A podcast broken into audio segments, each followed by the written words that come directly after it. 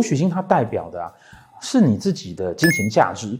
呃，因为武曲它本身是财星，讲到财星呢，必须要跟大家厘清一个观念啊，就是说我们一般看到武曲星，觉得哦，它是财星，它代表钱。所谓的武曲星这个意思啊，这所谓的钱财的意思啊。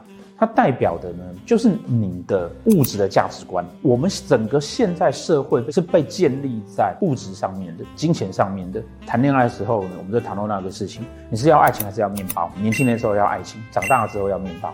好，那当然最好是爱情的面包都可以有了。哦，用爱情做出来的面包更好。说到底，很多事情啊，在这个社会里面啊，它如果不被建构在金钱上面的时候，那个整个社会组织会崩坏掉。因为整个社会被建构在这种金钱观里面，这个价值就会变成是你对物质的连接，你对人跟人之间的连接。所以武曲星它整个代表的啊，其实就是这样子的价值观。